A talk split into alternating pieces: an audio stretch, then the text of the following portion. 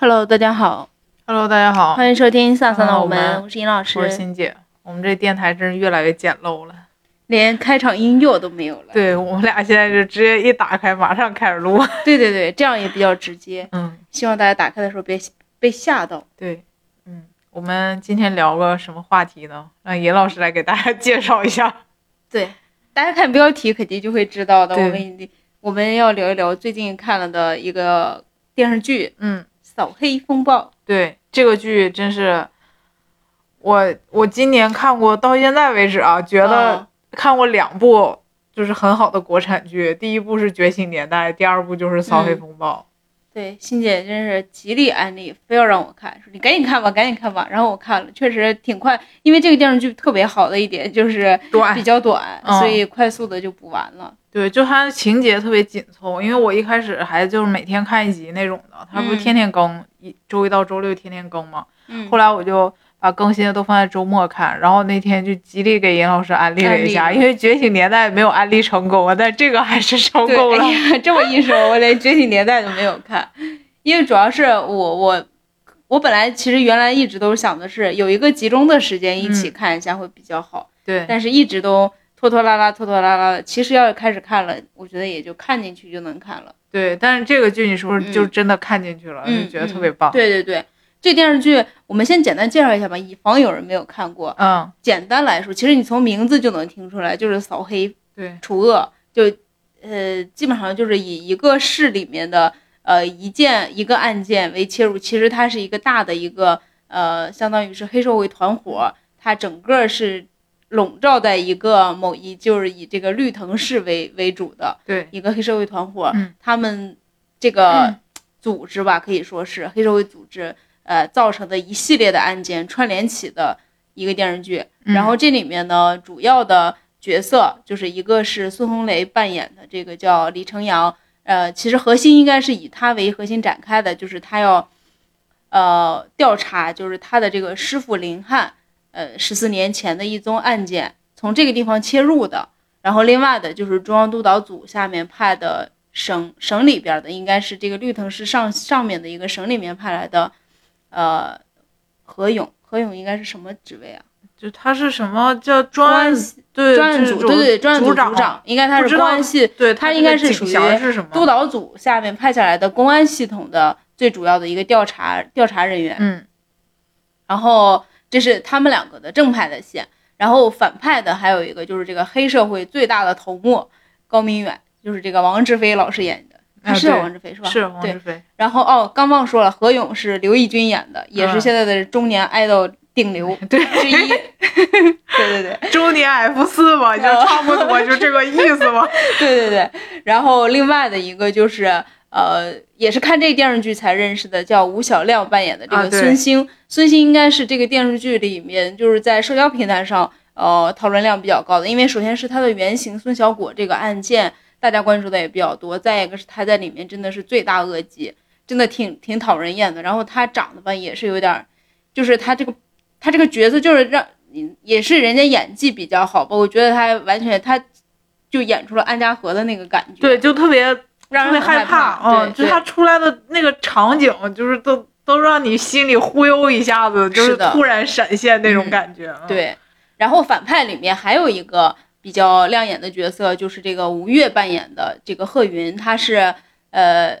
表面上他是一个正派的演员，实际上是在就是相当于是在呃共产党组织里面的一个就是败类。对这些人在警局里面的保护伞。保护伞，对对对，大概就是这么一个角色吧。然后所以就是基本上是围绕着以他们这个五人小团体为核心的，然后展开旁边还有一系列的配角去讲他们。呃，就是中央督导组下到这个绿藤市之后，他一步一步怎么去调查出这个背后高明远的这个整个的黑社会集团，然后反正最后就是把他们都判刑了。对，就是一个相当于可以说是一个爽剧吧。啊，对，就是最后还给绿藤市一片明亮的天吧，就是这个意思。对，是的，是的，大概就是讲了这么一个故事。嗯嗯，我觉得这这个就是还挺值得看的，因为比较吸引我的是，首先我觉得。我已经，其实我很多年没有看过国内的，就是类似于这种就是破案或者是这种证据题材的戏了。嗯，因为我觉得现在可能那个就是市场上比较多的就是什么古偶、仙侠，嗯，然后一些架空你都无来由的这些剧，要不然就是家长里短，就是反正大部分都是这种剧吧。我觉得现在其实就是这种正剧特别少了，就像以前小时候看的以什么前经常在中央中央一台会看到一些，就是比如说《大雪无痕》对公安局长，公安局长，然后什么这类的市长，嗯然后就讲这个。虽然它当然它是一种就是呃，你可以说是国家的宣传机构嗯想要去做的一种关于政党的一些宣传的业绩。但是那个时候，我觉得那些即使他是宣传的，他拍的也很好，对或者是比如说像以前我记得小的时候看的那个，那个叫啥来着？又忘了，就是李云龙那个电视剧。亮剑，亮剑，就类似于像这种的，呃，或者是像以前那天我还跟欣姐说，就是以前像空政文工团还经常出的，比如《炊事班的故事》嗯然后《炊事班的故事》后面他们其实还出了一系列空军的，包括其实我记得还出过就是年轻一代的，就除了就是小胡他们的那一代以外，嗯后面还出了一代的，就是新兵的一些电视剧，但是后面就是在市场上可能反响就没有那么大了。就直接导致我其实以前特别喜欢看军旅的，我以我记得我小的时候看过一个，就是讲呃应该是陆陆军的，就是里面有、有有很多女兵，就是她好像是侦察兵，有一个女兵，我我看过那个，我不知道是不是你说的，就红十字方队，但呃这个我也看过，这对对这个我小时候也挺喜欢看的。就是我我以前很喜欢看这种军队的一些电视剧，但是现在这些的都比较少了。但就这个电视剧确实是这这几年以来比较少见的这种，就是它讲的就是我觉得它是一个有逻辑的故事，就其实 很多现在也有号称什么那个部队的剧啊，什么战争剧啊，然后什么那种讲讲那个警察剧啊，就是也都有。但是说实话，我看了几部之后，我觉得它就完全没有逻辑线。就比如说哦我之前看了一个剧。号称翻拍的是《亮剑》啊，这是啥剧咱就不说了，这吧播到中途停了，这剧、哦我就不说是谁演的了。然后这个剧真的是，就进去了之后，你知道那个军官，嗯，就是身为李云龙和原来楚云飞的这两个角色 都是大背头，然后头上抹的全是发胶，你知道吗？你就想想战争年代，中国共。产党哪有这种条件？对你就是哪有这个条件啊？然后嗯天天喝着咖啡，你说，这不是在侮辱观众的智商吗？所以这个剧就是播了几集之后，马上就叫停了。嗯，因为可能很多人在网上谁都反映出来这个这个嗯这个话题吧，然后就把把他那个叫停了。嗯然后之前还看了一部剧，咱也不说是谁演的，不实名了。我就是就是前一阵演了一个剧，就是讲那个什么缉毒警的吧。嗯但关键是，就这个剧仿佛把一个就是以警察为主线的这个剧演成了一个偶像剧，然后整个缉毒警就表现的非常像一个喜剧演员，你知道吗？就你就觉得。它只是一个披皮的剧，就是它的内核并不是什么，它的内核仍然是个偶像剧。哦，就你知道哎这种吗？就是你看了毫无逻辑的东西，所以我就觉得，其实我很久没有看过这种，就是至少我觉得百分之九十它是在一个正常逻辑线上的这种证据了。对，再一个是它里面的演员也比较都演技比较好，对，演技都是属于基本在线的吧。我们嗯可以数一数，这里面有孙红雷，嗯，呃，那个叫啥来着？刘奕君君和那个吴越、嗯，对，还有吴越，然后那个叫啥来着？王志王飞，志飞，嗯，还有那个刘志兵、那是谁？洛山河哦哦啊，，对，然后还有还有演那个配角的是就是孙兴的那个吴小亮，还有演嗯大江的苏可。对对对，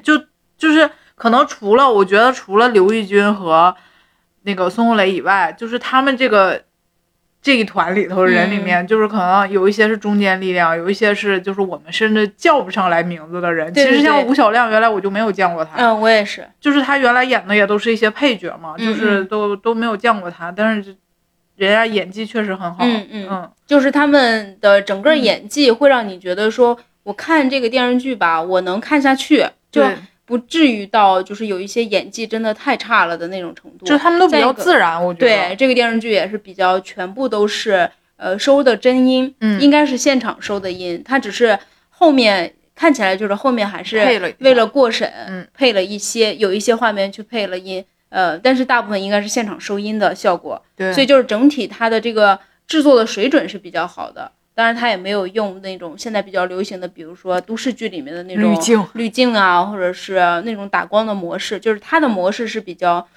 传统化的那种模式，对，就是还是比较真实吧。对对就是比如说人的那个皮肤的纹理，你是都能看得见的，就不像那个现在好多剧一打那个滤镜，你基本上就感觉整个人脸都糊了，就是磨皮磨的有点太严重了。嗯就看起来皮肤都很好的样子，但我觉得这个剧就是很真实的那种嗯，拍摄手法。我觉得他应该是没、没没有加滤镜啊，就是它应该嗯，要不然他就是加了一些那种情境化的滤镜，嗯但他至少没有磨磨皮，这个是特别好的。就我觉得看起来比较真实。基本上这个制作基础的这个水准吧，它在大部分的电视剧的之上，我觉得嗯就是能代表着我们传统意义上的那些。然后另外就是在呃台词上面，我觉得它比较生活化，嗯，就是你有那个反正都能以前的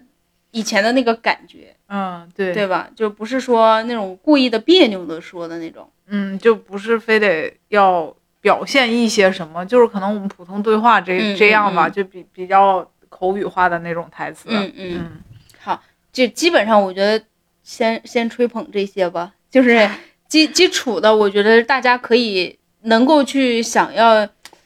我觉得至少他在入门的这个阶段已经是过关了，就是不是大部分人拒绝的，就即使哦是、呃，比如说日常比比较喜欢看呃美剧、看英剧或者看什么呃韩剧、日剧，我觉得他已经呃超过了现在百分之至少八十的日剧，我觉得没有问题。就是我其实日剧挺拉垮的，现在他在那个什么呀，就是故事，还有这个嗯拍摄的手法，包括演员的这个演技，就是这些主要的要素上面都还是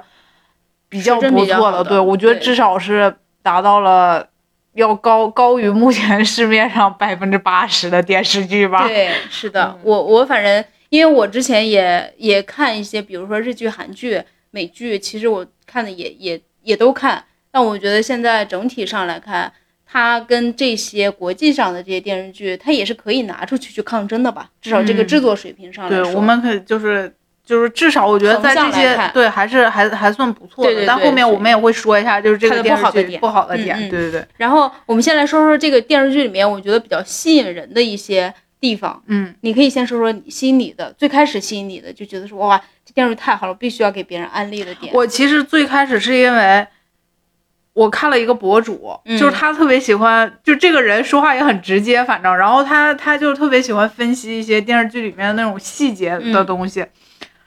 然后我就看到他说了，就是他描述的非常详细，就是在应该是第一集的时候，就是第一集孙红雷跟刘奕君的那段对话，他就说说啊，这个对话写的太精彩了，就是你来我往的，就是看似好像，因为他当时就问说，这个孙红雷可能问刘奕君一句说，马帅这事儿大不大？刘奕君嗯给他回了一句，大不大你不知道啊，就是 就你知道吗？就是两个人这种互相就是试试探探的这个过程，他写的就是很精彩，来来回回的。对，可以有我我先插一句，嗯说一个前情提要，因为他们两个是大学同学，他们两个已经经过十四年没有见过嗯面了。然后见面的时候，何勇是督导组来的，而马那个李成阳这个时候他是在呃，应该是属于叫什么来着，在那个派出所里面，在看守所里面，在见到了他，对，正在替一个即将被受审的一个犯人当法律顾问，所以就是你一开始的时候，你判不判断不出来这个人到底是正面角色还是反面角色。然后这个时候，刘奕君应该是作为正面角色，也是进来，就是他也有一点判断不出来对方到底是好人还是坏人，就两个人人就开始试探都还对彼此停留在就是曾经是好朋友的那个阶段。嗯对，就是我我至少在曾经的这个感情上，我觉得你肯定是个好人，嗯但是呢，毕竟过了十四年，我又不太确定你是不是有变化，因为人都会变嘛。然后同时，比如说。那个孙红雷这个角色，他可能在就是这个市里面，因为他是整个案件当中的，就是也算其中的一个一个人吧，就是其中的一个部分。嗯然后就是，我觉得这这个时候就是，那个警察就老觉得说他有没有变坏，然后孙红雷呢，他自己本身他是他是有目的的，他想要去查清就是那些陈陈年旧案嘛，他就嗯又、又担心说这个上头来的，因为他自己知道就是他所在的这个环境哪些人可能已经是不好的，就是整个环境其实挺险恶、很危险，就是你不知道哪步棋差了，可能就会影响他自己的这个就是想要去翻案的这这个情况吧。所以两个人就都在试探，就都觉得想知道对方有没有变，就是这种的。然后就你来我往的这种对话，就互相都想从。对方的身上得到一些信息，对，就是都要套出一些，然后又希望对方没有变，就是这种挺矛盾的东西。就他俩的，我觉得那个对话写的还挺好的，就是大家可以去看一看。我觉得这种对话其实在这个剧里面有很多，就是包括这个李成阳跟何勇之间，然后还有比如说李成阳跟高明远之间，然后包括这个何勇跟高明远就是审审讯的时候，然后。那个何勇跟贺云就互相试试探的这种，人就是他这个台词写的都非常的微妙，嗯，就让你觉得这个说话很有艺术，你知道吧？就每句台词都让你要多想一些，就是这种感觉了。我觉得这个是这个剧里面就是写的非常，就非非常有亮点的一个地方，就是这种你来我往的这个对话，然后就让你。哎，好像是这样，哎，又好像是那样。当然，就是因为如果说我们一点没有看过剧透，没有什么，我们不知道谁是好人，谁是坏人的前提下，你就会觉得很微妙。这个东西就是好像他把你引到，似乎似乎就是这个人，他好像是坏人，然后下一个镜头可能又觉得，哎，他好像是好人，就是这种让你有一点琢磨不透的。我觉得就是一开始。大概到这个剧中间的部分吧，其实有一些人他的身份都不是特别的明显，就是这个特征。嗯，我觉得这种剧才比较有意思，就是让你一点一点的去拆解，你知道吗？我觉得这个就特别吸引我。是我我我说一个我自己的，就是我我在那个整个看剧的过程中，我一直在预判那个中央督导组下来就是刘志斌那个旁边的那个人，就叫刘书记，我到最后也不知道他叫啥。我一直在猜他是个坏人，就是中间不知道为什么，就是他的镜头给的很暧昧。就一开始下来了之后，就中央督导组坐着那个车到这个市里之后，他们做了一个小面包，然后这个镜头吧，就是你知道那种暗流涌动，就是，呃，你明明知道这个市里面其实问题特别大，对，为要不然为什么中央督导组会来？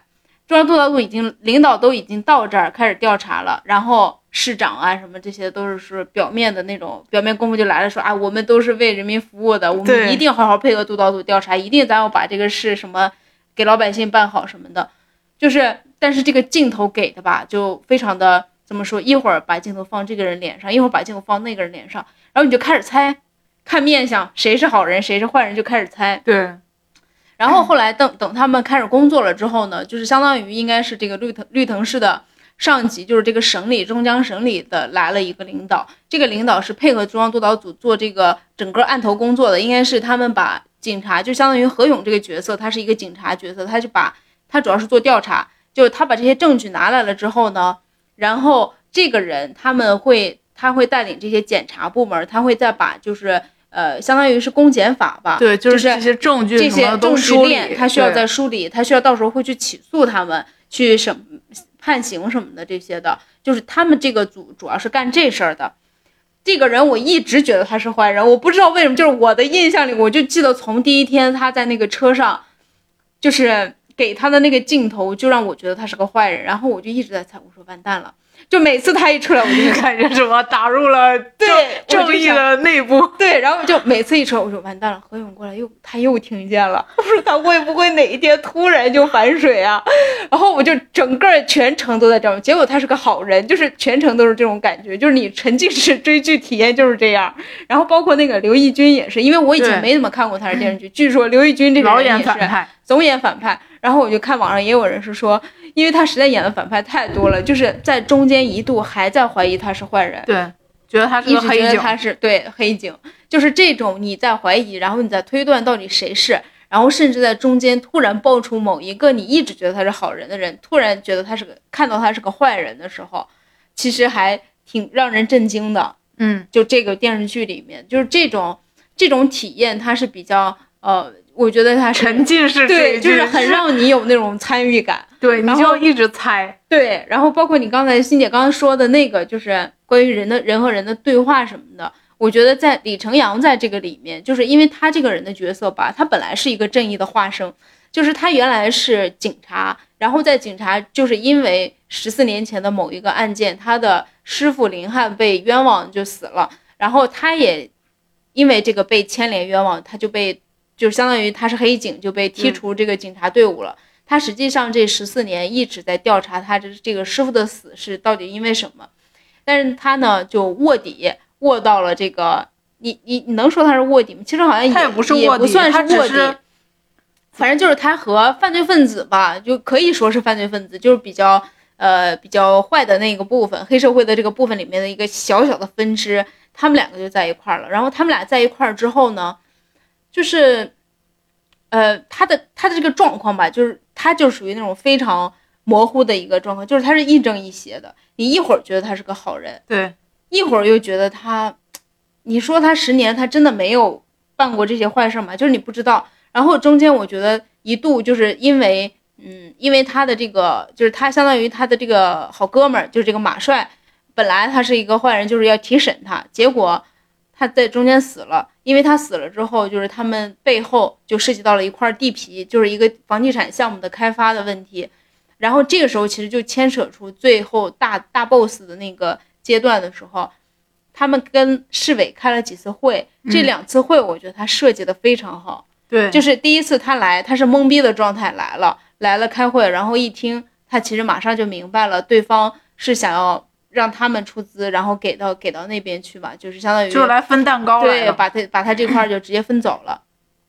他第二遍，然后中间又发生了，就是呃，这个已经去世的这个哥们儿的老婆就非要着急套现，然后他在中间又调查出了一个区长在中间斡旋，就相当于相当于是说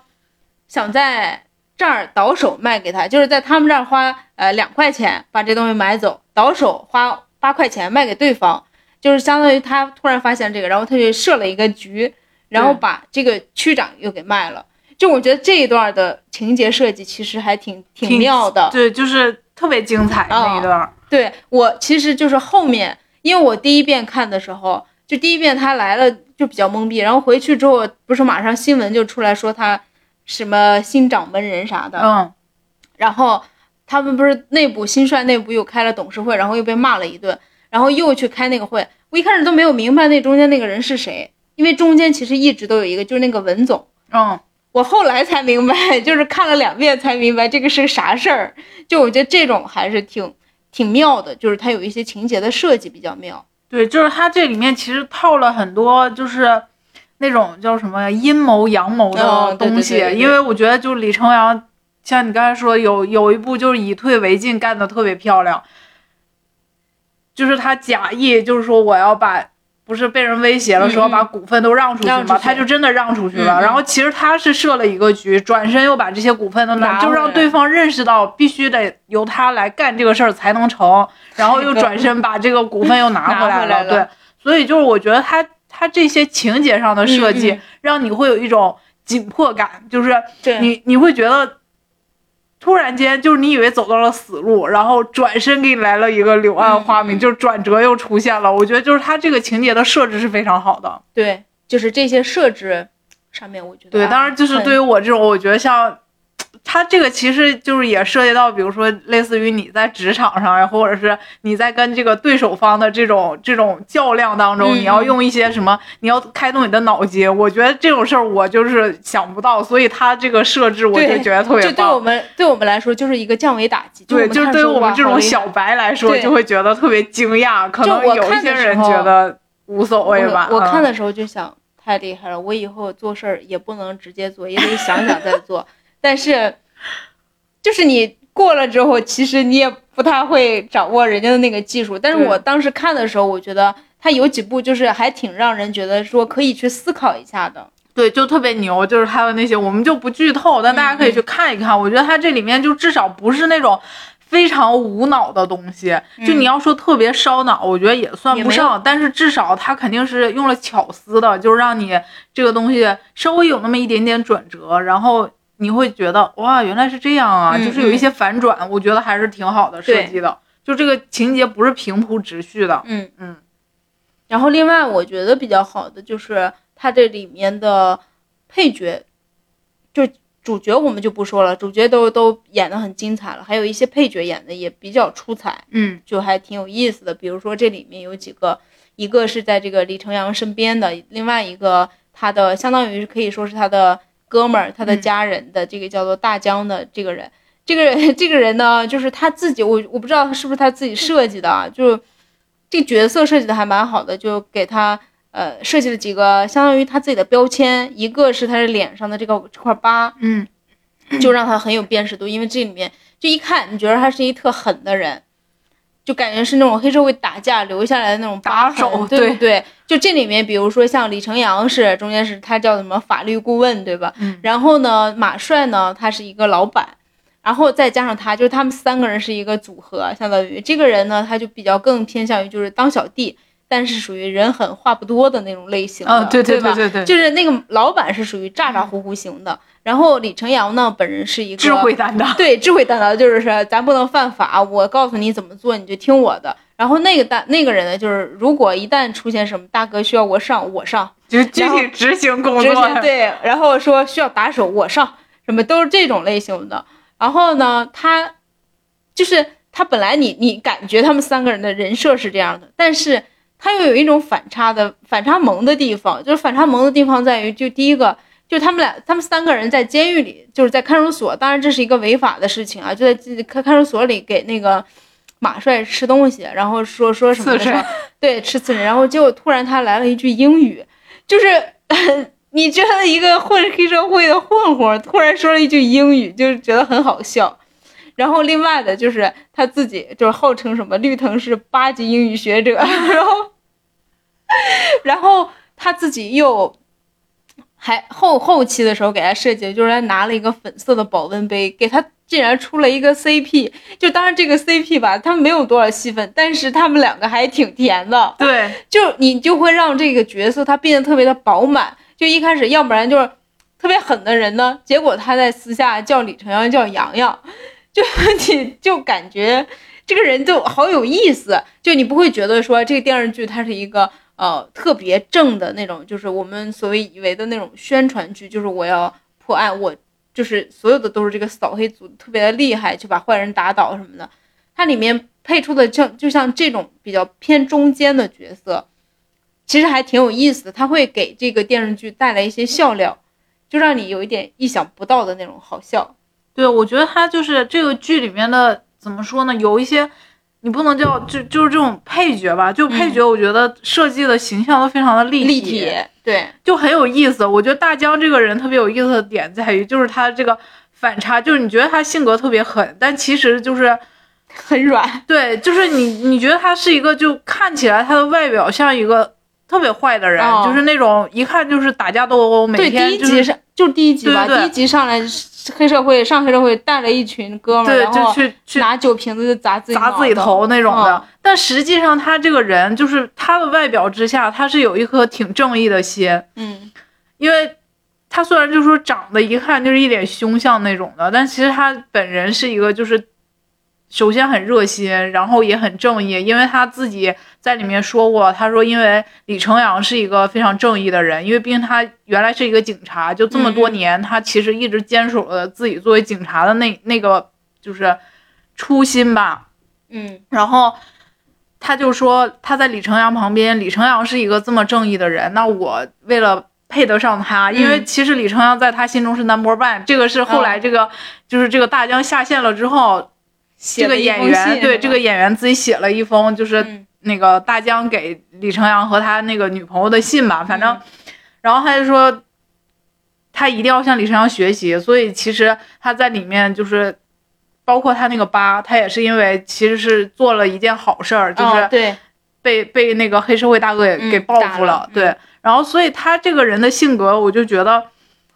就是怎么说呢，就是人可能有多面性吧。我觉得就是给他塑造了一个就是又能打，然后又很搞笑，然后嗯。其实他本质上又是又是一个很好的人，就是这种角色的这种冲突感还是挺强烈的对我觉得就是他基本上犯错，你觉得他犯错的一些场景，就是属于吃了没文化的亏。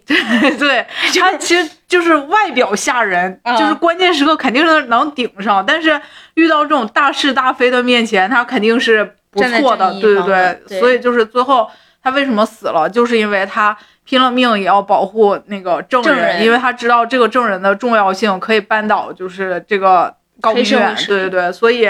最后他下线了，大家都觉得很意难平。对，这个就是就是他死的很没有必要，就是没没有太大必要说必须这个角色要死。就我觉得他死的那个镜头非常的震撼，就是他死，就是这他死的那个镜头，非常的像一种电影的手法，嗯，就是一个长镜头。你刚才这么一说，我觉得导演可能是为了炫技才让他死的，就是他没有在在情节上他没有死的必要。你又说他这是一个电影镜头，那我就感觉是最后，因为他那个镜头定格在两个人互殴嘛，就是那个杀手用一个就是刀刀戳了他的心口。然后他用他自己的一个就是项链上的那个那个剪子戳了那个人的脖子颈动脉，对，就是最后两个人就以一个这种状态互相就是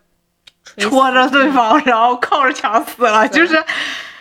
就我觉得那个场景挺冲击的，然后再一配上悲伤的音乐，你就特别想哭，因为你对他已经有感情了，你知道吗？我其实就是大江死了这块，我都快进了，我觉得好悲伤，我不想看他死。嗯。就我已经投入了的我的真情实感，真情实感对他，因为他的他的其实他出镜的，呃，可以说场场次不是很多，但是他每一次出镜呢，都让别人能记住他，对，都给你带来了，要不然是笑点，要不然是就是像那种悲情的部分，我觉得大部分他带来的都是笑点，笑点，对，就是要不然是什么带着黑社会来，然后李晨阳吐槽的说，这是什么部？他说什么礼兵部。李兵部这歪瓜裂枣的什么的，就是吐槽他，要不然就是拿酒瓶子砸自己，要不然就是谈恋爱，还有 CP，就是他的每一个场景都让人能记住。对，这个真的挺挺挺不容易的，就是他都是有效场景，是吧？对对对对，是的，做的很好。然后我觉得这里面就是演的另外一个我觉得特别好的就是贺云，就是吴越演的这个角色。吴吴越是配角吗？我一直感觉他是个主角，我觉得他，但他又可能是因为他是反面角色吧，就是因为他一出来的时候，对，你就感觉到了，他好像是个好人，又好像是个坏人，嗯，就是他的这个角色一出来的时候，就我的观感是说，他是一个就是比较模糊的角色，哦。就你就觉得他好像又挺配合这个专案组的工作，但是给他渲染的就是他一出来那个拍拍摄的手法，就仿佛他是一个反面角色，你知道吧？就给我就是这感觉。我一开始出来的时候，我就在想，哎，他是好人还是坏人？因为他一出来的时候是这样的，就是他的出场的场景是中央督导组已经到了，然后他们要去吃自助餐，然后这个中央督导组进去拿东西的时候，他就过来跟这个领导问好，镜头是。他跟领导在问好，但是拍的是这个场景里面的一些人，就是比如说他问一句好，然后这个领导说啊，我知道你你这个作为女同志什么在在一个市里面能做到这种副常务副局长已经特别不容易，就大概这样的对话。但是其实镜头给到的是这个场景里面，就是大家在吃自助餐，给到一些人的镜头，那些人镜头吧演的就是贼眉鼠眼的。就是都都在悄悄的观察这个这个环境，对，你就仿佛觉得说他虽然表面上是很跟领导走得很近，但实际上他背后好像有一筐子坏事儿。对，就是我觉得感觉，就是他演的这种，包括后面就是他，因为这个人物也是一个谜一样的人物，就是他其实身上背负了很多，就是。那个叫什么故事啊？他都是一点一点在开展的，就是他这个故事是一点一点给你丢包袱，就是你慢慢的知道哦，原来他什么是这个孙兴最大的反，对对对，不能说最大反，第二反派孙兴的妈，对，就是他表面上已经把最大的 对对对最大的剧透说完了，还有啥不能说？因为就是我觉得他表面就是非常的正义，就是是。看起来特别配合这个督导组的，然后他又对这个就是林浩这个角色，因为林浩是一个绝对正义的化身，就是他其实是最阳光就最正义的一个化身，然后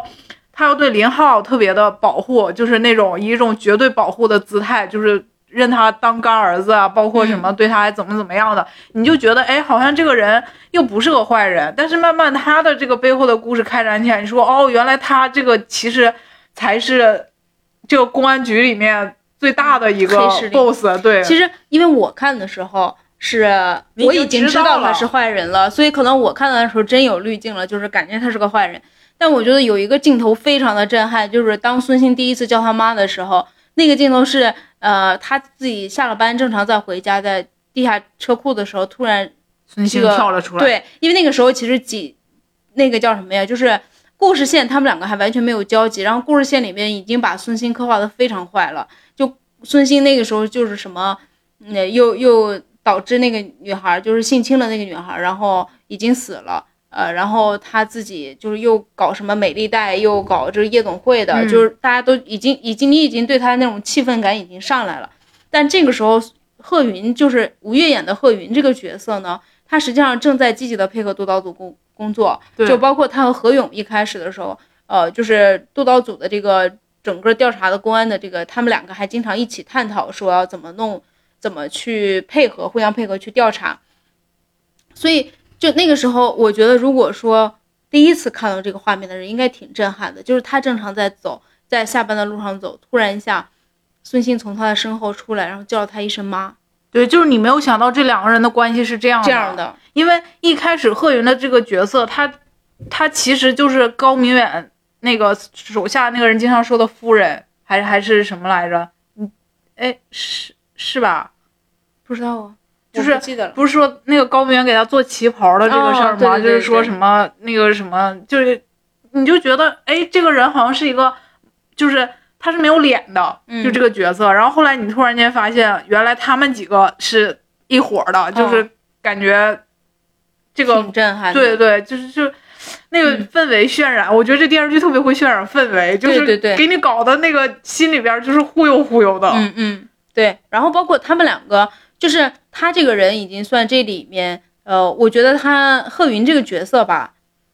嗯，就是他塑造的不不如大江那个角色立体，嗯但是因为吴越的演技非常到位，所以他演出了这个人的纠结，就是他还让你看到了一部分他的故事，就是因他的故事大概就是说他在年轻的时候刚毕业的时候跟这个高明远。就谈恋爱，以谈恋爱的，我今天看了一个分析，就是欣姐可以先说她就，就是欣姐今天早上跟我说了一个分析，是说这个因为孙兴到最后都不知道他的生父是谁，有人分析说是那个最后的一个政府里面的一个大 boss，就是省长，一个黑恶势力的，但实际上后来有人就说，其实那个时候他们两个在三十年前认识的时候，高明远也没有什么资产，他也没有什么资本，也没有什么就是需要去斡旋的这些，所以他们两个应该就是按照谈恋爱的，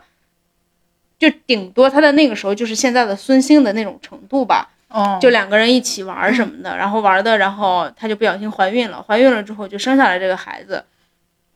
但她呢，一步步的，她又在公安的系统里面，就是她演出了这个人的纠结，就是她自己知道，作为一个公安干警，我应该是要怎么说？就是我要我要为为人民，我要我要有正义，对我要做这种正义的化身。她也大部分的时候都做得很好，但是呃，只是在因为她生了这个孩子，她不由自主的，她已经跟黑社会势力其实已经关联在一块儿了。那关联在一块儿之后呢，有一个很大的就是她的纠结点，就是她又觉得恨恨她的这个孩子总是犯事儿，但是呢，她又不想，让这个孩子去受到法律的惩罚，然后，所以他这个时候他一次次帮他的孩子，所以他一次次越来越，其实最后是恨他自己，就又有后悔，又有忏悔，又有那种很纠结的那种心态在里面。就是我觉得他最后演出了这种感觉，就是相当于演的还是不错的，但是实际上我觉得这个角色他没有让人那么的，就是你记忆的不是说这个角色，你记忆到的是他的演技。对，就是他演的真的很好，就是我感觉就嗯演出了，哎呀，怎怎么说呢？我不知道怎么形容他他这这这个角色，就反正你你有的时候吧，又觉得他怎么能这么坏呢？就是，就是这种感觉，就看的我就很生气，你知道吗？对，但他的这个角色，反正就是，呃，我们就顺便说一下他这塑我我个人觉得塑造的不太好的地方，就是比如说孙兴这个角色，他是一个坏人，但是他有的时候甚至在某，他是一个完完全全的坏人，但是在某一某几天的时候，我记得社交平台上就突然说有人跟他共情了，因为觉得他原生家庭太不幸福了，就是他他能让有人能让观众爱上这个角色，但我觉得贺云这个角色就是。没有观众会爱上他，没有观众会喜欢上他，大家只是记住了吴越高高明的演技，对就是觉得很深刻的一些演技，他的一些这种就是场景有的人像就跟安家和似的吧，从小就觉得他害怕，可能也是证明他演的好。就是对你比如说贺云这个角色，我对他就是没有喜欢，没有讨厌，我只是就觉得演的挺好。嗯对，但是你你说他坏吧，他到底咋坏了？你没有塑造出来。嗯，他他是一个纠结的角色，那他纠结的就是比如说他在某一方面，你比如说甚至像那个孙浩演的那个派出所所长，嗯就是可能他还通过了几个画面，比如说你你想讲他这种两面性。就是他一方面他又跟社区的人一起，又给老太太找猫排舞又排舞蹈，就是人民的好派出所所长。但是他反面过来，他又该拿的钱也拿，对，拿钱，然后又又害怕黑恶势力，然后又跟那个谁，就是跟那种就是叫什么呀，就是让让那个徐徐英子，然后去和解，就是类似于这种，就你觉得他又好又坏，他是一个非常复杂的一个这种角色。但是贺云这个复杂全靠他自己演出来的，就是在我觉得在剧本上并没有给他更多的一些刻画，这个是后面我想说的另外一个一个嗯话题了，我们就可以快速的过，可以待会儿再说。对，另外的还有一个特别出彩的，就是海哥。海哥，海哥其实没有出现几次，他是一个真的是完完全全是一个特别特别小的边角角料对，因为他是这个，就是为了讲李成阳的这个套路，就是刚才我们说李成阳的这个，他想要拿回新新帅的这个股份，想要去跟这些大的集团去斡旋的一个，相当于其中的一个代表吧。然后他就出了几次，当然他很有很有记忆性的，就是他那一一口湖北，应该是湖北口音吧，武汉口音的那个我也不知道是哪儿的，反正就是不是普通话，方言。方言，然后出来就说这个说什么，你一来我们公司就吐槽了他一顿，但吐槽的全都是也是为了吐槽，就是塑造李晨阳这个人的角色的正面性，就是说你一来我们公司之后，我们公司啥都不能干了，就是犯法的事儿，所有我想去按摩，还得去别家办个卡，就是就是大家可以搜一下他那个片段，真的绝了，就特别好笑，就他吐槽李晨阳那一段儿，我就觉得这种的，就是他只即使只出现了两场戏，但他这两场戏还挺出彩的，让大家记住了他。对，就是嗯给那种情节的推进，就带来了一丝光明，光明我觉得挺逗的。嗯就我觉得这个是这这部剧里面就设计的比较好的一点是，这个剧吧，虽然它是一个很严肃的题材，嗯但是呢，剧里面有一些情节又让你觉得挺搞笑的，就嗯经常你会。反正我看这个剧的过程当中，有的时候我真的会笑，就忍不住笑出声了。就对，它就是有一种比较反差的，就是一边大家在搞着这个尔虞我诈，然后嗯就彼此试探这种攻心计的感觉，然后一方面又出现了一堆就是这种特别诙谐的场景，对和情节，我觉得就特别逗。我感觉有一个场景对我印象特别深刻，就是那个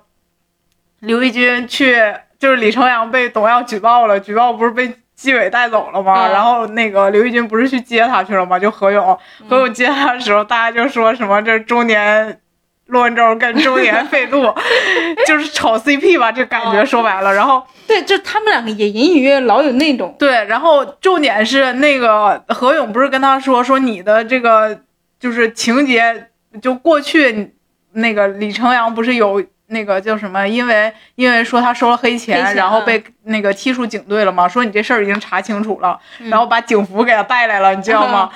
然后。李成阳，哎，是是这个地方吗？我忘了，反正就是李成阳得知自己的冤屈已经洗清了之后，然后就下车了。下车之后，就是整个他的拍摄是从何勇这个车的后视镜拍了李成阳，就是一直往前走，一边走一边用手去抹眼泪，就是只嗯拍了李成阳的背影，然后。就中途李成阳突然间站住了，站住了，一边用手擦完了眼泪之后，然后在头顶比了个心，就是，就我觉得这种场景挺逗的，就挺嗯搞笑的，你就会觉得好像他们又没有那么严肃，嗯，对，就是它是一个，嗯，在在叫什么呀？严肃的情节对艰难的生活里面，还带着一点小小的可爱的那种感觉。对，我觉得就是它里面有很多这种小情节嗯的设置，都让你有点就是忍俊不禁，就是你看了真的会笑，我觉得。是还挺有意思，嗯就不是那种就完全特别的沉重的那种感觉。对，就是真的，而且我感觉有一些就是彼此演戏，就感觉李承阳在里头也是个影帝，就特别爱演，就是老演戏，我觉得也挺有意思的。对，嗯，这个都是比较值得观看的点。对，嗯值得观看。就是大部分的，我觉得这些我们想要说到的这些，其实已经占了他百分之八十的优势的地方了。对，就还得说一件事，我觉得这个剧比较比较厉害的一点，就是他把一些那种可能我们觉得根本过审不了的案件都拍出来了，我觉得也挺厉害的。哦，哦，就是他他的尺度已经算就是现在来说比较大的，可能当然这个是因为他是有政治任务的，就是就是故确实是要宣传的，就是他把这几个案件也结合的比较好，就里面涉及到的几个案件，包括第一个出现的其实是，哎，我有点忘了，第一个出现的是啥？就是那个那个蔡谁爸是吗？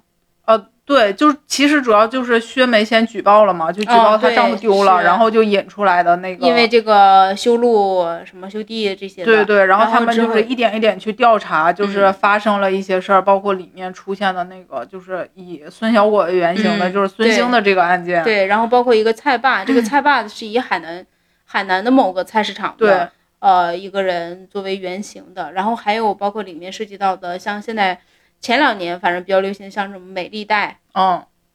的这些案件，他都把它都放在了一起，就是他把这个，比如说像美丽贷、裸贷的这些，你你甚至可以看这个的时候。也相当于是一种普法宣传吧，你就大概知道了他背后到底是怎么做的这件事儿，呃，也了解了，就还就是把这些都都放在一起，其实还还挺好的。对，我觉得他这里面的案件就是就就是看着好像是一个一个的，但其实反正都是这些人在做的嘛，所以每一个都是有联系的。嗯，对对对，我觉得这这些都还是怎么说呢？就是这这个情节，说实话挺震撼的，有的时候给我看的挺害怕的。嗯，对，确实是。我感觉像那个，特别是那种就是讲，我觉得讲美丽贷那几期，就在夜总会那几个，我我感觉挺深的，挺害怕的。我觉得怎么说呢？就这部剧向你展现了有正义的一面，同样有黑暗的一面。对，他也敢说我们现在社会上所存在的黑暗的东西。就因为我觉得我们是以上帝视角去看这个剧，就是我知道说最后光明一定会战胜黑暗的，嗯嗯但是现实当中，如果你是这些案件的亲历人，你其实就是一个求救无门的状态呀。我觉得就是你根本就没有办法，嗯，因为你你会发现，就是你像徐英子那个案件，你就会发现，原来你的四周不管哪儿都是火坑，你往哪儿走，你可能都是个坑，嗯你自己就是自己还不知道，就就像徐英子自以为那个派出所肯肯定就是这个民警一定是好人吧，但是其实他去了之后，反而就是胡小伟给他推到了火坑里。嗯嗯嗯就我觉得这些，如果你是真的是亲历这些案件的人，我觉得简直太黑暗了，甚至都不用说亲历。其实我记得那一天就是刚播出这个胡孝伟，就是他呃，因为徐英子就是他他弟弟是有一点就是敲诈这个黑社会势力了，结果没没以没没没想到碰到黑社会就威胁他，然后徐英子就进去。就他完全表现出了那种，就是我们普通每一个普通人进到这种官场、对警警察局，进到呃每一个政府的办事大厅的时候的那一副样子，就是畏畏缩缩的，然后求您办点事儿什么的，什么自己什么都不知道，一副那种就是什么都不知道的一个角色进去的，然后被人家以那种更更强势的、更专业的姿态，让他干啥他就干，让他准备钱就得准备钱，让他去跟人家和解就和解，就是他第一个我觉得比较好的点是他敢于去。揭露我们现在，因为以前我们所有的角色，就比如说中国的警察、中国的各种角色，其实我们都是讲伪光正的。但是他在这个里面，比如说最后的大 boss 是这个省的省长，包括这个里面的副市长，还有包括这个市里面的某一个区长，其实都是坏人。他敢于去，就是我觉得这个电视剧他敢于去揭露，就是说在这些岗位里面，他其实是有不好的人的。就这件事儿，其实还是比较有突破性的吧。就以前哪有哪有敢这种警察角色是个坏人的，就我觉得。这些年很少了，就是小的时候看那些电视剧，其实还是有的。现在可能真的，我觉得不是很多。对对，对，然后呃，其实当时刚播出胡孝伟的，就是他让徐英子去和解的这个时候，呃，我我记得就那一天我在网上看到很多的帖子去讲他们曾经在派出所的遭遇，对。就是说自己进到派出所之后，派出所呃其实为了因为现在派出所它其实也有绩效，就是我们所有的公务员，大家的公务员系统都是一样的，就是我们的工资基本上都是靠，比如说他有一个基本工资，然后加上他的 KPI，就是他的绩效工资。那这个绩效工资怎么算呢？就是你对警局这个其实是一个无解的题，就是他在警局他要求，比如说警察他有一个破案率，就你比如这个东西立案了，立案了之后他必须得解决这件事儿，你解决不了，他可能的他的 KPI 就达不成。但是呢，他为了更快的达成他的 KPI，他可能就会更好的更希望是第一个你不要立案，第二个即使立案了。我要你们两个尽量尽量和解，以和解的形式，这样的话，他能够加快他的处理案件的速度效率。所以说，就有很多人就说他去了之后遇到的警察都是这样的，就是比如说呃让你和解，或者是说不处理，或者是比如说你丢了东西，警察说啊我知道了，收着了，但最后并没有给你去解决，就是他有一些解决办法，但并没有解决。就我觉得很多大家还是挺有同感的，看了这个，对，就是我觉得这呃，其实这种事儿怎么说呢？就是不管是哪个系统里，他都一定是有好人有坏人对，对这个是没有办法避免的。就是有人的地方都会这样嘛。嗯但我觉得就是像那个电视剧里面说的，就是这个派出所所长，就是基层基层的民警，其实是直接面对老百姓的嘛。对，所以如果连这些人他可能都是一个反面的话，那其实对于老百姓来讲，他的生命安全是根本没有办法没有保保障的的呀。对就我觉得他这这里面就是想要传递的这种东西，还是挺对对，是挺好的，就挺真实的，我嗯觉得。包括他在播出的期间，我记得那天有一天好像是说，就是应该也是纪检吧，就是他们在开这个整个公安干警队伍里面的大会，就是让大家，就是把所有的好像就是把这种所有抓起来的这些呃，就是调查出来的这些案件，貌似说他们应该是搞了一个学习大会吧，就是他们有应该是要不然是印成印成视频视频资料，要不然是印成那个文字资料。就是内部进行全部的公安干警都进行了学习，然后在学习的过程中又有几千名就是干警或者是什么都在投自发投案了，对，所以就是还是会有，你你其实你在现实生活中你都能感觉到还是有这些不好的，就是呃或者你不能纯粹说他是坏人，就有的人是有的警察是属于好警察，有的警察是属于。介于好和坏之间的，就是他不想负责，他只是不想负责，但但这种的其实就让老百姓挺糟心的。对，因为你本来就是到那个环境里，嗯你做一个普通人的话，你其实就是挺无助的。无助我又不知道，就是比如说，你但凡能去警局，都是涉及点什么纠纷呀，或者是法律啊方面的这些东西。那我们根本不了解这个东西啊，这东西这么专业，谁知道呢？当然你说了，那我可能就信了，我甚至我都没有办法去论证。你当时就不断的去紧逼我说，你必须把把把这个事儿解决了，对吧？那我没有办法，我只能你、你咋说我就咋试了。我觉得这是很多人都会面临的一个现实啊是啊。的，所以就哎，看了这个，就他能能去讲这样的故事，我觉得也算是一种进步吧。对，我觉得还是挺好的，从嗯这个角度上来讲。至少它很真实，没有刻意的去美化什么，也没有嗯刻意的去丑化什么。嗯嗯，好，接下来我们要开始吐槽了，吐槽开启。就是虽然说它有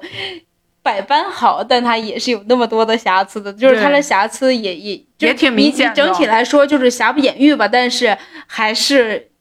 对，就是欣姐说瑕疵还是挺明显的。你可以先说第一个，大第一个我就想说，就是它这里面人物，我们刚才讲说夸人物很好的部分，他也有不好的部分。就我觉得这里面的人物分为了三波，你知道吗？一波就是属于，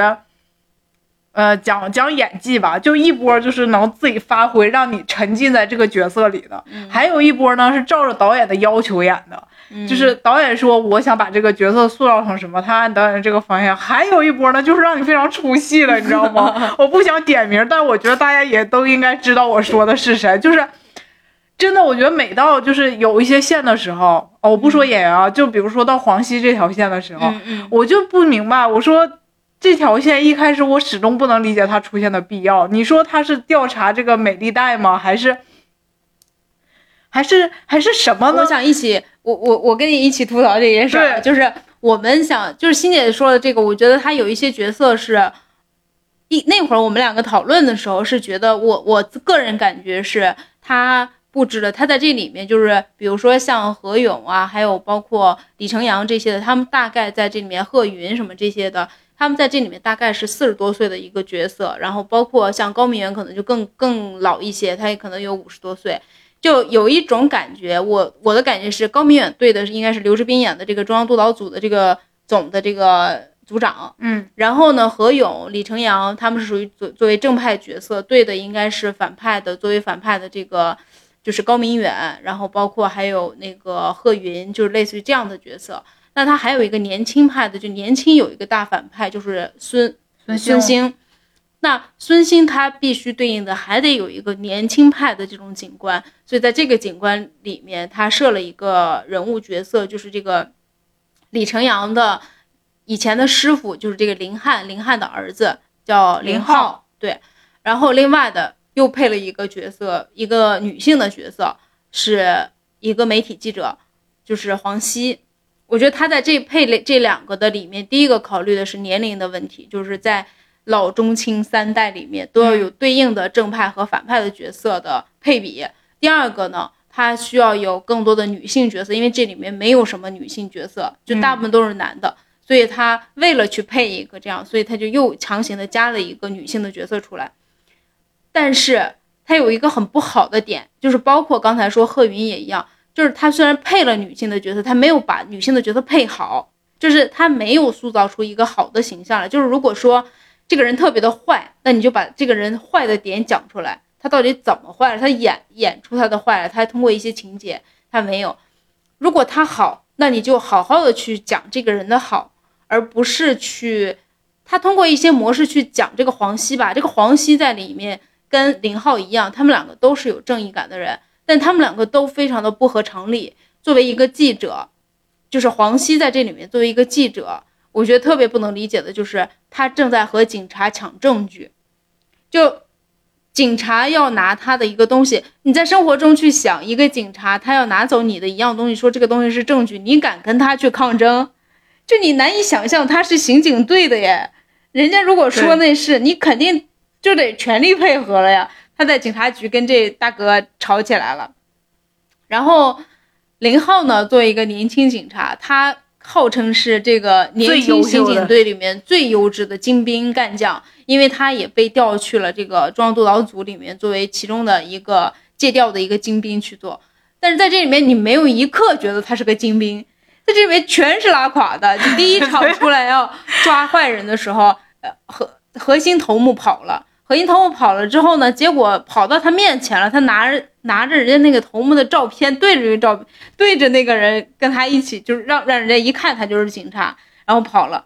就是嗯，你总觉得，然后包括到后面大家要围剿这个犯罪团伙的时候，他自己先去了，这这不是打草惊蛇吗？然后最后那个何勇说说你怎么先来？他说我怕他们跑了，你来了他们才跑吧，就是那种 就就总让人想吐槽。我觉得林浩在这个里面，因为其实你比如说像李成阳还有何勇，他们虽然是正正面的角色，嗯但他其实是因为他们有了足够的阅历，就导致于他看起来好像又。就是非常有心机，你知道吧？对对就是这种，但是林浩这个角色是一个完全正义的角色，就是他在里面就是个正义的化身，他心无杂念，他就是想抓坏人，偷偷里好人，对，就是就真的你不觉得吗？就是林浩没有一点反面的心思，都没有。就是他是一个非常直白的人物，他就是一个太阳，就是全身都是光，你知道，就是这种角色。但问题是，问题是他没脑子呀，就 就是把刑警队伍，我觉得也是刻画的有点弱智。对，就是他每他的每一次出现，他只懂得横冲直撞，用最直白的方式去抓坏人，他完全没有就是说我要用智慧，我要怎么预判这些人在哪儿，我才能一举把他抓住，而是我不管，我得先进去，对，就是我看见你坏，我马上。要跟你打架，我也不搜集什么证据，就是他明知道，比如说这个孙兴把徐英子给害死了，他不去找证据，他上去先跟人打一架，然后被停职了。就是他的这个场景出现，永远是这么设置的，就是一个莽夫，对，就是个莽夫，他是没有任何智慧的。嗯，然后黄西也是也是一样，就是去当记者，上去就是暗访就让人发现了，然后等警察来救他。救他，嗯，然后我就觉得，就是每一刻，包括他前进夜总会说要去救那个人，我就觉得也是有好几次，就是你看似他其实是在暗访，他是在卧底，但是你丝毫感觉不到那个紧张感，对，就没觉得说他这卧底卧的有多精明，嗯嗯，就特别傻，马上就跟人亮明身份了，说我是卧底，你得帮我呀，你是不是这？对，我觉得他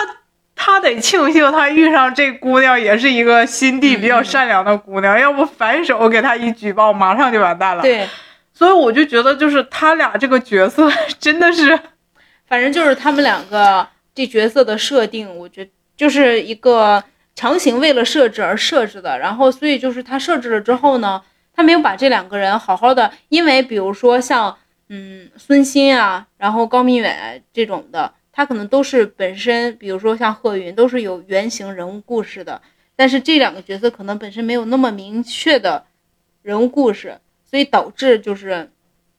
这个得靠编剧硬编。就是我觉得他俩都是一特别平面的人物，就是一眼你就知道他想干啥。对，就真的完全不用费力，对对就是特别扁平。只要他俩这个人物，一出现，你就知道又要又要干啥了。对，就是两个人真的是，然后还我觉得就强行给他俩安排了一段搞 love CP line，我真的受不了了。就是究竟是为啥？有啥想不开了，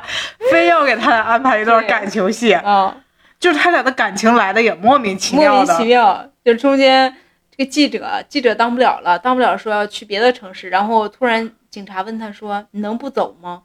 啊，然后然后最后也不知道他到底走没走，然后结果过了两天，就到最后一集的时候，俩人都有孩子了，对，就是就这就是两个人，当他们说要保胎的时候，就是我对于此剧的最后一个我操。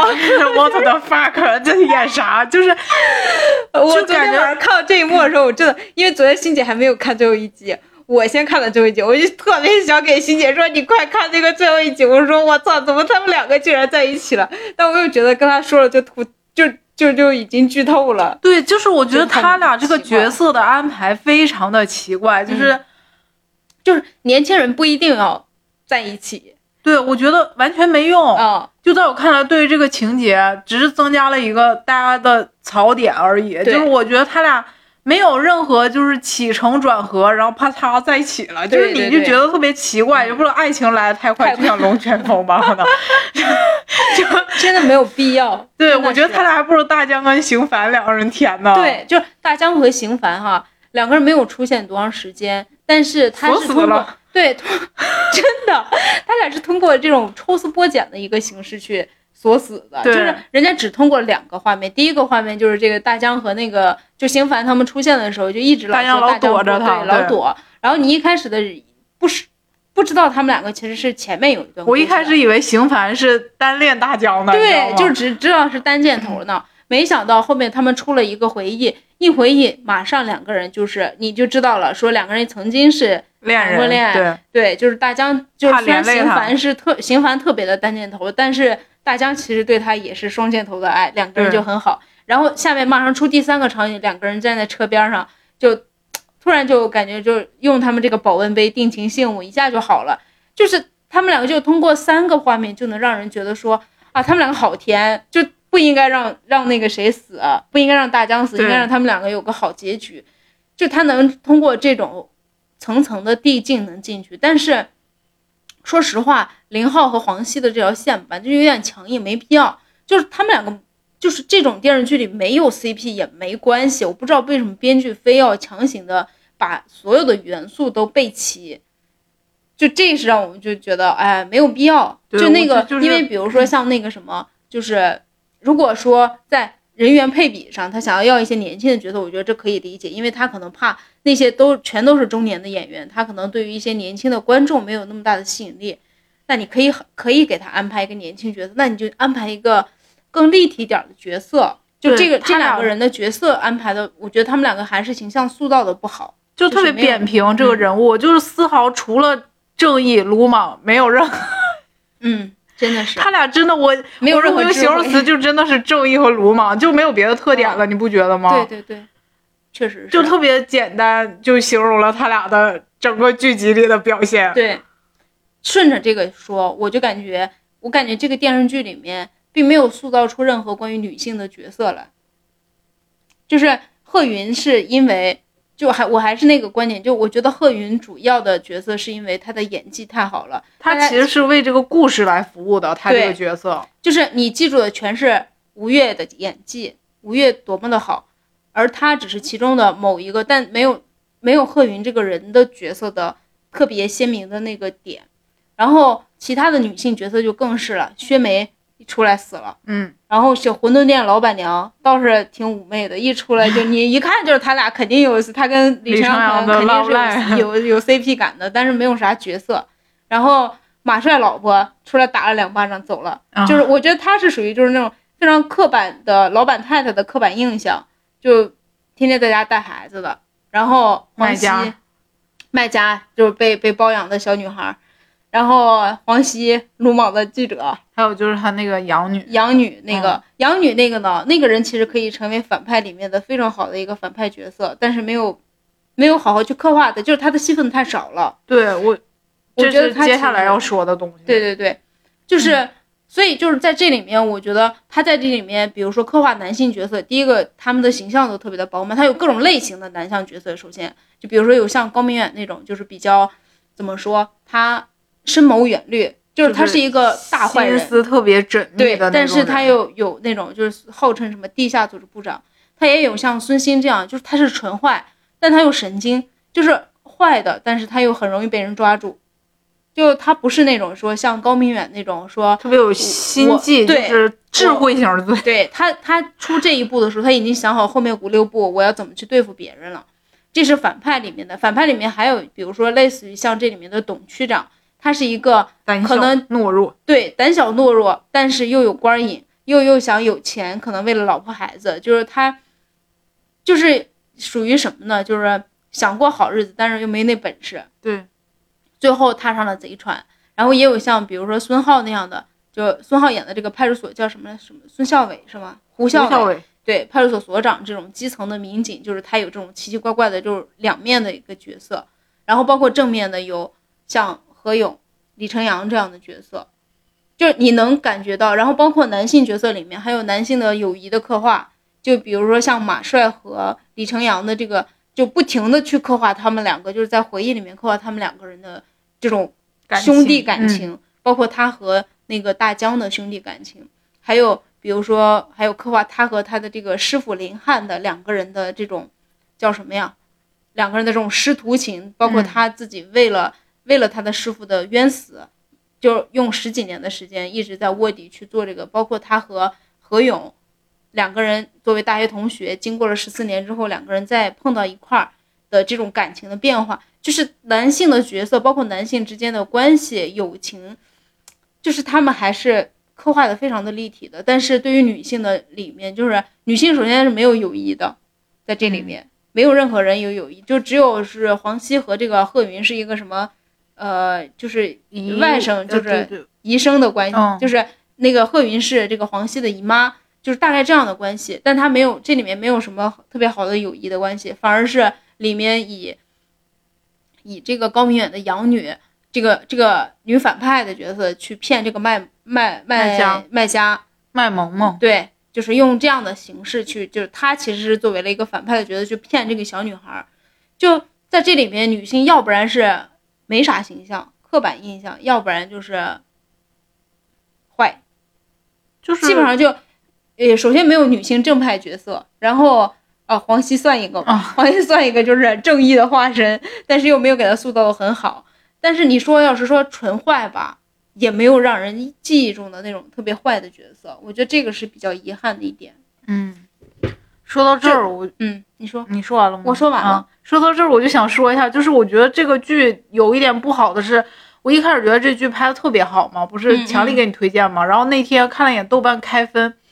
因为那时候我还没有看到后面啊，嗯我就扣豆豆瓣开了分是七点五，最后就是评来评去的。然后我当时还跟尹老师说，我说这分儿感觉好低啊，因为在我看来这是一个很优质的剧，就是至少从我的这个视角看。当我就是在看后面几集的时候，我就，然后我就发现这个剧确实是有一点硬伤，就我不知道他对，我不知道是他剪的还是什么，他其实是对于有一些情节他没有交代的特别清楚，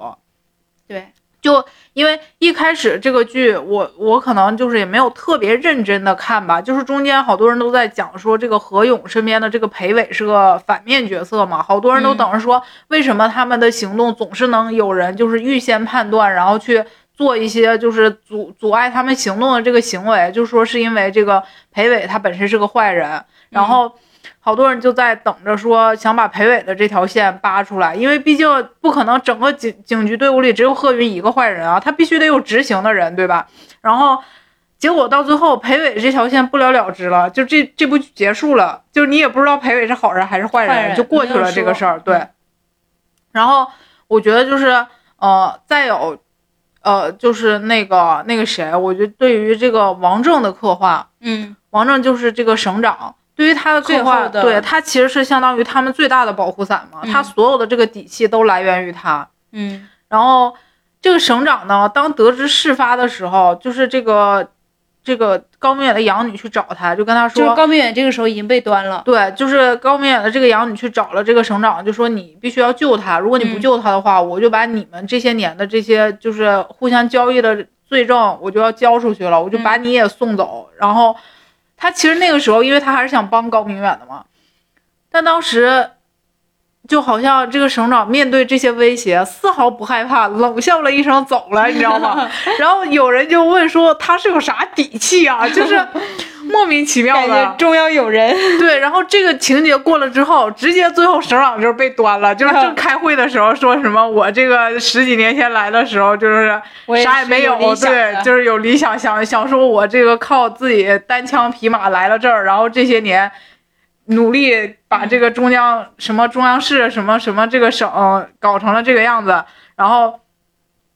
这个时候，检察组的人就对就来了，就给他抓起来了。这就是他的下场。嗯，就感觉莫名其妙的，他们就都变成了这样，就是没有没有，就是把这些情节都交代的特别清楚。然后包括像尹老师之前说，说薛梅怎么就是第一集出现的时候，刚好这些人就知道薛梅要来上访，然后半路给他截杀了。嗯嗯，就是它的整个剧情应该说就是虎头蛇尾。虎头蛇尾的，就是它前面布了特别多的局，就是包括薛梅和薛梅是这个麦自立的妻子，就是麦自立是十四年前，呃，被谋杀了，杀了之后就埋尸，然后薛梅就十几年一直在上访。其实应该是说，呃，中央督导组其实是冲着这个案件来的，就一开始就来了这儿。那薛梅在第一集上来的时候，就那么巧，人家就知道中央督导组走，就不是人家就知道薛梅就要在中央督导组的这个路上。然后就要拦车，然后就，他们就在这个路上弄了一个，把把这个薛梅杀了。然后包括后面，嗯，后面就布这个，中间突然不是出了个蔡爸嘛，嗯，然后我就想蔡爸和他们有啥关系，就以为是是要有什么布局呢。然后包括还布了，就是像嗯这个孙兴的这一条线，然后包括像那个还有什么线，就是前面他布了特别多的线，但他最后收的时候吧。收特别快，他收的快就是导致什么呢？就导致最后所有的，呃，他有一种感觉，就是前面把犯罪分子刻画的特别的厉害，特别的聪明，但是到最后你感觉好像没咋地，就一网打尽了，对，犯罪分子也就那样吧，就是你就感觉警察队伍一下就把他们抓抓住了，就是他们都全都自首来了，然后。不过也，你要是说现实中可能也有人会被吓的，是这样的。但是呢，同时他又把警察队伍也刻画的，反正有几场，我觉得警察队伍刻画的都很弱智。就至少我们在抓一个抓抓一一群人的时候，想要一窝端的时候，你肯定是各个出口都要至少要抓住吧。最后抓送孙兴的时候，结果让孙兴跑了，就是很奇怪。我觉得一般我们看到的警察抓抓坏人，至少他们是，除非是在那种。极端的环境啊，它确实都是开放的，但大部分时候它会在几个主要的出口，它都会布下去，先布下去去堵它。就他们最后弄得很仓促，端高明远也是，高明远这么大一个大 boss，然后进去，那个谁就头，因为这个头一天的时候，就他们所在的这个村里，他自己弄了个赌场，这个村里已经挖出尸体，警察都已经来查了，尸体都挖出来了，第二天赌场照办。他咋这么大心呢？就是，然后赌场照办，结果警察来端他了。警察端的时候，高明远前面连那个谁，就是薛梅在哪儿上访，他都能知道。这时候警察来端他，他又不知道了，然后自己在那默默，就是自己没有一点求生欲望。然后前面本来前前那个叫什么呀？就是他们这个赌场的前边已经都抓的乌泱乌烟瘴气的，就是武警全拿着枪，荷枪实弹的在那抓了。然后他自己在后边是烧纸的，就烧证据的，肯定是。但是就就人没有，他是怎么着？心气儿一下就下去了吧？对，就是就是，我觉得这地方就挺莫名其妙。就我觉得以我们在现实中至少是八卦或者什么的，听到比如说谁谁谁要被被中央端了之类的，他至少也要先逃吧。就是感觉情节急转直下，就是好像 犯罪分子前二十集拥有了非常无敌的头脑，然后突然间到后面变成了一个弱智。对，就搞得反正就收的收的特别仓促。对，当然我觉得大家得都觉得，可能现实当中也是这样的，不知道。反正我觉得现实当中，我觉得比如说类似于像胡孝伟这样的人，就是基层的，或者是像董耀那样的人，可能就是吓唬两下就不行了。对因为呃，我觉得它里面说了一个很现实的，就是董耀这个角色，其实他在里面就是高明远的一个妻子，他其实就是被人家端，就是想想咋用咋用，嗯因为他本身没有什什么特别大的权利，其实。你说到这儿，我就是特别想吐槽，就是关于胡孝伟就是自首的这一段。然后我说那个 林浩就是挺神奇的嘛，他已经知道胡孝伟是个就是坏人了，嗯不能叫坏人，他就掌握了说他这个跟黑恶势力同流合污的这个证据了，他已经有这个证据了。然后他跟胡小伟说：“你去自首，嗯你去自自首吧。吧对，然后还关键是，我觉得当你都知道他这样了，你不把他扭送公安局，你跟他说你自首吧，还给了他一天晚上的时间，让他跟那个徒弟去喝酒谈心去，万一他跑了咋整啊？就就我就觉得莫名其妙的，你知道吗？就你都知道他是坏人，你还掌握了他的证据，然后你不抓他，你跟他说你去自首吧。就他俩又没有什么那种师徒情谊或者是什么什么。你要说，比如说黄西，他知道贺云是就是这个保护伞，那可能是因为他是他小姨，他不好意思，就是狠不下心来大义灭亲，他可能要纠结来纠结去的。我觉得他跟胡小伟俩人又没有什么关系，然后跟他说以他那鲁莽的性格，对呀，竟然竟然没有抓他，跟他说你去自首吧，你要不自首我就抓你了。然后胡小伟跑到那个就是大晚上的跟他徒弟就是喝了一喝了一一口，然后去谈心去了，然后才去自首的。我就觉得特别 有的场景是挺奇怪的。对，可能是我们不了解这个司法程序吧。我就是在程序上它是这样的，就是有的时候警察，比如说他他去呃震慑这个坏人的时候，他肯定会讲，就是像比如说这种系统里面，肯定是说你你自首的情节肯定要比那个啥好嘛，就是不是就跟那个最后那个叫啥来着？李成阳说那个周晓鸥演那叫啥来着？陈建波陈建波跟他说不是也是吗？你不是重大立功表现吗？就只要你自首，然后并且说出了这些东西，你其实是有一些立功的，就是他可能到时候判刑的时候会给你判的比较低一点，对对对，减一点嘛。所以他肯定是第一步肯定是先从就是说劝劝导为主，就是你去自自己去自首，你自首肯定比我把你抓进去强。但是你也得想啊，你还隔了一晚上，他万一真跑了呢？对啊，万一他就跑了什么什么的，但当然也可能就可以带着他直接去自对，我就觉得挺奇嗯怪的，就是里面有一些情节的设置，就是其实挺硬伤的。说白了，对，哦，就是不是还有一个硬伤，就有人算那个孙兴的年龄。哦、那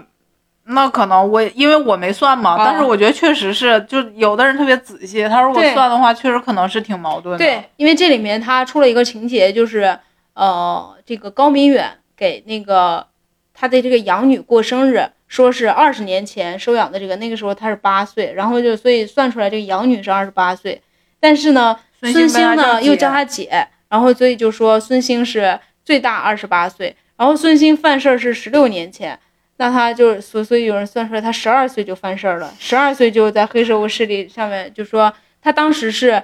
让这个女孩儿，就这个事件很恶劣，他当时让这个女孩在就是首先是他们一群人轮奸了他，然后后来他又在他的这个夜总会里面，呃，就是让这个女孩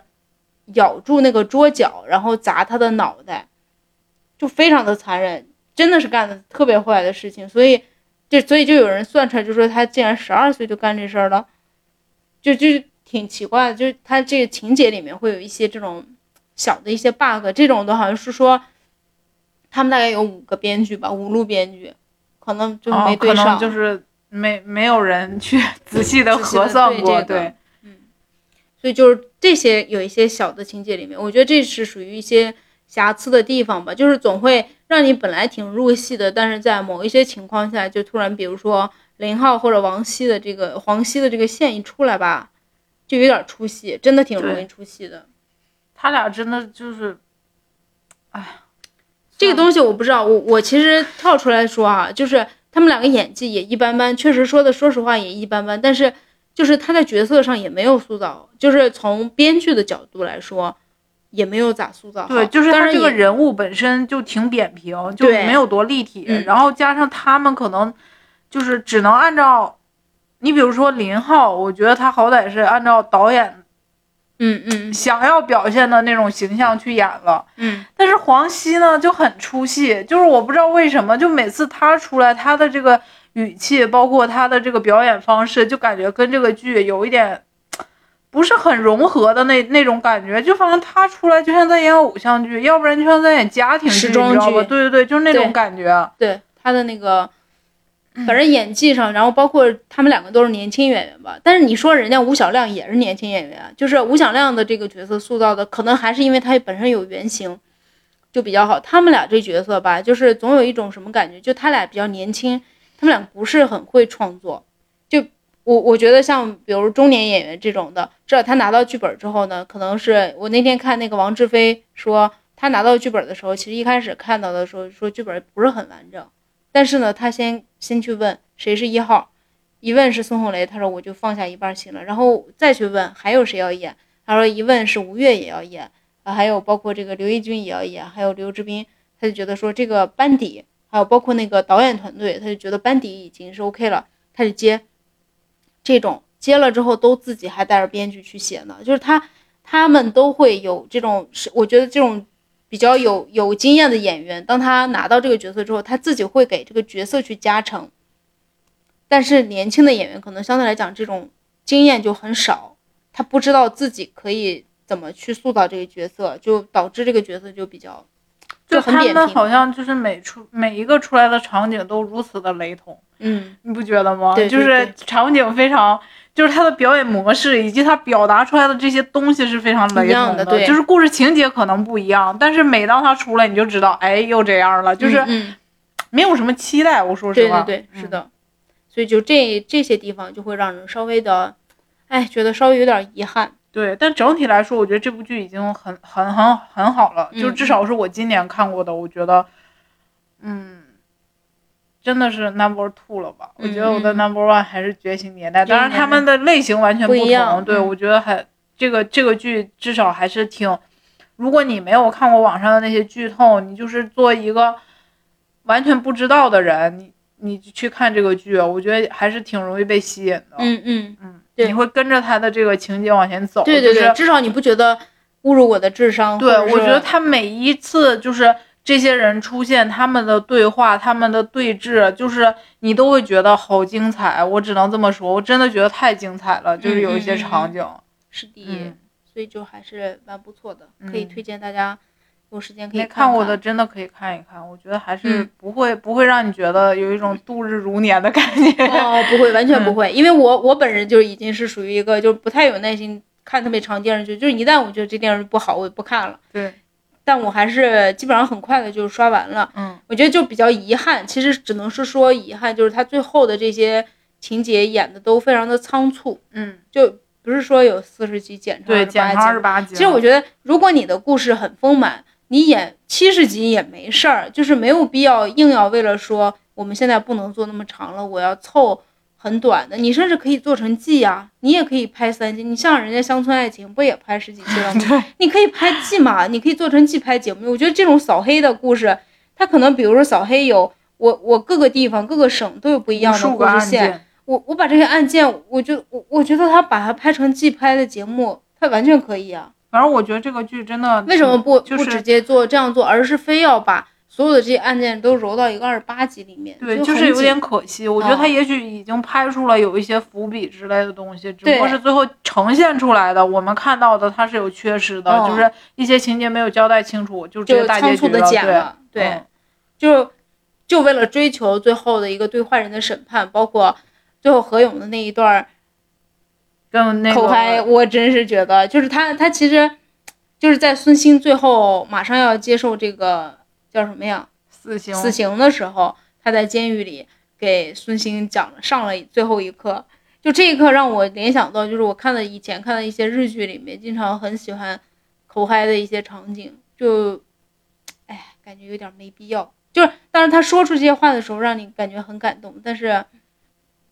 我就我其实我个人是不不是很喜欢在在电视剧里面，就是通过这种说教式的方式去讲的。哎，大概就是这些吧。嗯，我觉得大家真的强推去看一看，嗯很很好看。啊刚才就是在聊的时候，我突然想起来，如果他要能拍成季播剧，其实也挺好的。我不知道为什么中国没有这种传统，因为我觉得可能是怎么说呢？没钱。不是没钱，其实我觉得像，就是中国的这个情况下吧，我觉得你你想协调一些人的档期，让他一直哦拍很困难。现在其实中国的季播剧不是很多，当然对啊，你应该我觉得像把一个《乡村爱情这种除外，因为它毕竟都是一个公司的人。你像那个，我觉得呃，之前那个《庆余年》不就是第二季，其实有一些人就会变换了吗？对，嗯实际上，我觉得他他如果是做成这种季播的，就是呃，它不叫就是按季的方式去播，比如说一年拍一一一次，其实也挺好的。就这种故事，因为这种故事很多，而且你知道，我觉得经常会有一个什么情况吗？就比如说，当你拍什么剧的时候，突然这个人爆红了，他的身价就会暴涨，就是在国内的这个情况下，暴涨了之后，下一季请不起他了，你知道吗？啊，也会有这样的。对你比如说有一些人，他一开始在这个剧里是个配角，然后人家演别的剧突然间火了，火了之后呢，人家只接一番了，接了一番，那你这个剧啊，怎么办呢？对吧？？就这种，就除非这个演员能做出牺牲，但是他公司也不一定愿意牺牲。就是我觉得挺，就是在国内这个情况还是挺现实的吧。嗯嗯嗯对对对，哎，真希望这一次娱乐圈整改